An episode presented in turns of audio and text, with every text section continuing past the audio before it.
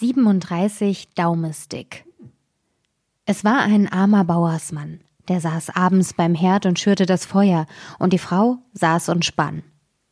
Da sprach er, wie ist's so traurig, dass wir keine Kinder haben. Es ist so still bei uns, und in den anderen Häusern ist's so laut und lustig. Ja, antwortete die Frau und seufzte, wenn's nur ein einziges wäre, und wenn's auch ganz klein wäre, nur daumengroß, ich wollt schon zufrieden sein, wir hätten's doch von Herzen lieb. Nun geschah es, dass die Frau kränklich wurde und nach sieben Monaten ein Kind gebar, das zwar an allen Gliedern vollkommen, aber nicht länger als ein Daumen war.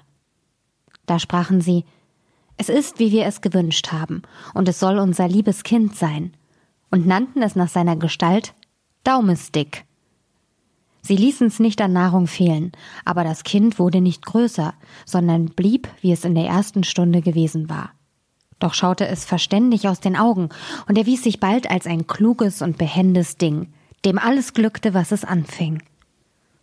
Der Bauer machte sich eines Tages fertig, in den Wald zu gehen und Holz zu fällen. Da sprach er so vor sich hin Nun wollte ich, dass einer da wäre, der mir den Wagen nachbrächte. O Vater, rief Daumestick, den Wagen will ich schon bringen. Verlasst euch drauf, er soll zur gewünschten Zeit im Wald sein. Da lachte der Mann und sprach, wie sollte das gehen? Du bist viel zu klein, um das Pferd mit dem Zügel zu leiten. Das macht nichts, Vater. Wenn nur die Mutter anspannen will, ich setze mich dem Pferd ins Ohr und ruf ihm zu, wie es gehen soll. Nun, antwortete der Vater, einmal wollen wir es versuchen. Als die Stunde kam, spannte die Mutter an und setzte Daumestick ins Ohr des Pferdes und dann rief der Kleine, wie das Pferd gehen sollte. Jü und Jo, Hot und Ha. Da ging es ganz ordentlich, fast wie bei einem Meister. Und der Wagen fuhr den richtigen Weg nach dem Wald. Es trug sich zu, als er eben um eine Ecke bog und der kleine Ha Ha rief, dass zwei fremde Männer daherkamen. Mein, sprach der eine, was ist das? Da fährt ein Wagen und ein Fuhrmann ruft dem Pferd zu, und ist doch nichts zu sehen. Das geht nicht mit rechten Dingen zu, sagte der andere. Wir wollen dem Karren folgen und sehen, wo er anhält. Der Wagen aber fuhr ganz in den Wald hinein und genau zu der Stelle, wo das Holz gehauen wurde. Als Daumestick seinen Vater erblickte, rief er ihm zu Siehst du, Vater, da bin ich mit dem Wagen. Nun hol mich herunter. Der Vater fasste das Pferd mit der linken und holte mit der rechten sein Söhnlein aus dem Ohr, das sich ganz lustig auf einen Strohhalm setzte. Als die beiden fremden Männer den Daumestick erblickten, wussten sie nicht, was sie vor Verwunderung sagen sollten. Dann nahm der eine den anderen beiseite und sprach Hör, der kleine Kerl könnte unser Glück machen, wenn wir ihn in einer großen Stadt für Geld sehen ließen. Wir wollen ihn kaufen. Sie gingen zu den Bauern und sprachen Verkauft uns den kleinen Mann, er soll's gut bei uns haben. Nein, antwortete der Vater, es ist mein Herzblatt und ist für kein Gold in der Welt zu verkaufen. Daumestick aber, als er von dem Handel gehört, war an den Rockfalten seines Vaters hinaufgekrochen, stellte sich ihm auf die Schulter und wisperte ihm ins Ohr Vater, gib mich nur hin, ich will schon wieder zurückkommen. Da gab ihn der Vater für ein schönes Stück Geld den beiden Männern hin. Wo willst du sitzen? sprachen sie zu ihm. Ach, setz mich nur auf den Rand von eurem Hut, da kann ich auf und ab spazieren und die Gegend betrachten und falle doch nicht herunter.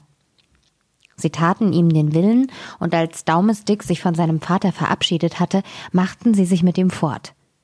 So gingen sie, bis es dämmerig wurde. Da sprach der Kleine Hebt mich einmal runter, es ist nötig. Bleib nur droben, sprach der Mann, auf dessen Kopf er saß. Ich will mir nichts draus machen. Die Vögel lassen mir auch manchmal was drauffallen. Nein, sprach Daumestick. Ich weiß auch, was sich schickt. Hebt mich nur geschwind herab. Der Mann nahm den Hut ab und setzte den Kleinen auf einen Acker am Weg. Da sprang und kroch er ein wenig zwischen den Schollen hin und her, dann schlüpfte er plötzlich in ein Mauseloch, das er sich ausgesucht hatte. Guten Abend, ihr Herren, geht nur ohne mich heim, rief er ihnen zu und lachte sie aus. Sie liefen herbei und stachen mit Stöcken in das Mauseloch, aber es war vergebliche Mühe. Daumenstick kroch immer weiter zurück, und da es bald ganz dunkel wurde, mussten sie mit Ärger und mit leerem Beutel wieder heimwandern. Als Daumenstick merkte, dass sie fort waren, kroch er aus dem unterirdischen Gang wieder hervor. Es ist in der Finsternis gefährlich, auf dem Acker zu gehen, sprach er. Wie leicht bricht man sich Hals und Bein. Zum Glück stieß er an ein leeres Schneckenhaus. Gottlob, sagte er, da kann ich die Nacht sicher zubringen, und setzte sich hinein. Nicht lang, als er eben einschlafen wollte, hörte er zwei Männer vorübergehen. Davon sprach der eine, wie wir es nur anfangen, um dem reichen Pfarrer sein Geld und sein Silber zu holen. Das könnte ich dir sagen, rief Daumestick dazwischen. Was war das? sprach der eine Dieb erschrocken. Ich hörte jemand sprechen. Sie blieben stehen und horchten, da sprach Daumestick wieder. Nehmt mich mit, dann will ich euch helfen. Wo bist du denn? Sucht nur auf der Erde und merkt, wo die Stimme herkommt, antwortete er. Da fanden ihn die Diebe endlich und hoben ihn in die Höhe. Du kleiner Wicht, was willst du uns helfen? sprachen sie. Seht, antwortete er, ich krieche zwischen den Eisenstäben in die Kammer des Pfarrers und reiche euch heraus, was ihr haben wollt. Wohlan, sagten sie, wir wollen sehen, was du kannst.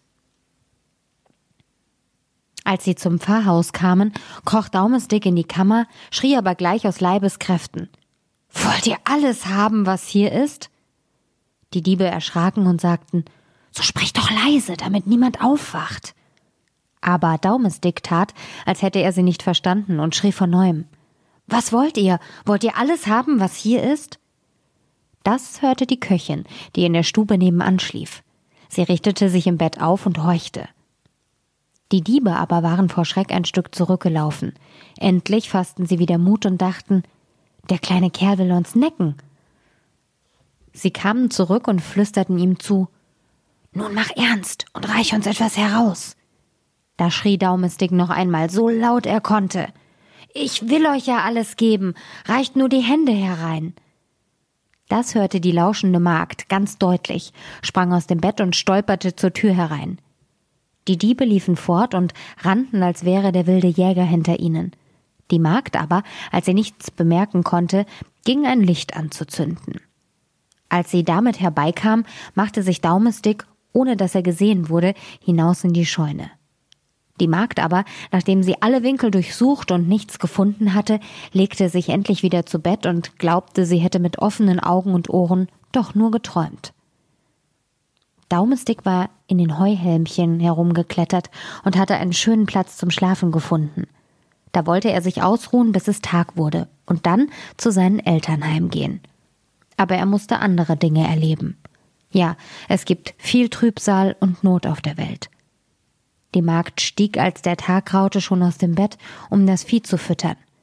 Ihr erster Gang war in die Scheune, wo sie einen Arm voll Heu packte und gerade dasjenige, worin der arme Daumestick lag und schlief. Er schlief aber so fest, dass er nichts bemerkte und nicht eher aufwachte, als bis er im Maul der Kuh war, der ihm mit dem Heu aufgerafft hatte. Ach Gott, rief er, wie bin ich in die Waldmühle geraten? Merkte aber bald, wo er war. Da hieß es aufpassen, dass er nicht zwischen die Zähne kam und zermalmt wurde, und darauf musste er doch mit in den Magen hinabrutschen. In dem Stübchen hat man die Fenster vergessen, sprach er. Es scheint keine Sonne hinein, ein Licht wird auch nicht gebracht. Überhaupt gefiel ihm das Quartier schlecht, und was das Schlimmste war, es kam immer mehr neues Heu zur Tür hinein, und der Platz wurde immer enger. Da rief er endlich in seiner Angst so laut er konnte. Bringt mir kein frisches Futter mehr, bringt mir kein frisches Futter mehr. Die Magd melkte gerade die Kuh und als sie sprechen hörte, ohne jemand zu sehen, und es dieselbe Stimme war, die sie auch in der Nacht gehört hatte, erschrak sie so, dass sie von ihrem Stühlchen herabglitschte und die Milch verschüttete. Sie lief in größter Hast zu ihrem Herrn und rief Ach Gott, Herr Pfarrer, die Kuh hat geredet. Du bist verrückt, antwortete der Pfarrer, ging aber doch selbst in den Stall und wollte nachsehen, was da los war. Kaum aber hatte er den Fuß hineingesetzt, da rief Daumestick aufs Neue. Bringt mir kein frisches Futter mehr, bringt mir kein frisches Futter mehr. Da erschrak der Pfarrer selbst, meinte, es wäre ein böser Geist in die Kuh gefahren und befahl sie zu töten.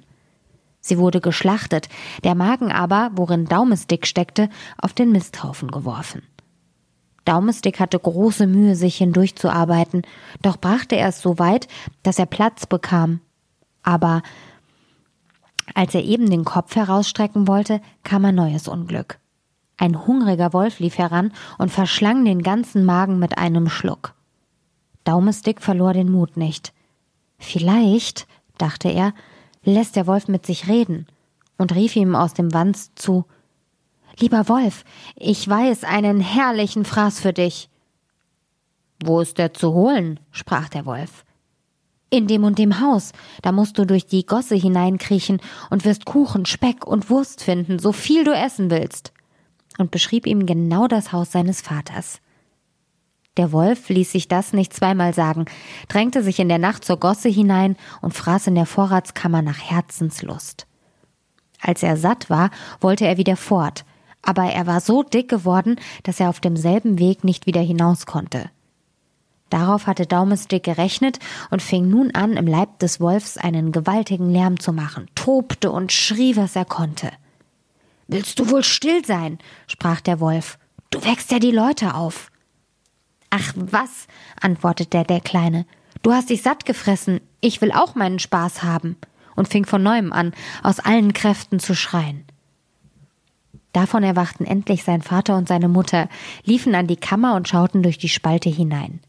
Als sie sahen, dass ein Wolf darin hauste, liefen sie davon und der Mann holte die Axt und die Frau die Sense. Bleibt da hinten, sprach der Mann, als sie in die Kammer traten. Wenn ich ihm einen Schlag gegeben habe und er davon noch nicht tot ist, dann musst du auf ihn einhauen und ihm den Leib zerschneiden. Da hörte Daumestick die Stimme seines Vaters und rief Lieber Vater, ich bin hier, ich stecke im Leib des Wolfs. Sprach der Vater voll Freude Gottlob, unser liebes Kind hat sich wiedergefunden und hieß die Frau die Sense weglegen, damit Daumestick nicht verletzt würde. Danach holte er aus und gab dem Wolf einen Schlag auf den Kopf, dass er tot niederstürzte. Dann suchten sie Messer und Schere, schnitten ihm den Leib auf und zogen den Kleinen wieder hervor. Ach, sprach der Vater, was haben wir für Sorgen um dich ausgestanden? Ja, Vater, ich bin viel in der Welt herumgekommen. Gott lobt, dass ich wieder frische Luft schöpfe. Wo bist du denn überall gewesen?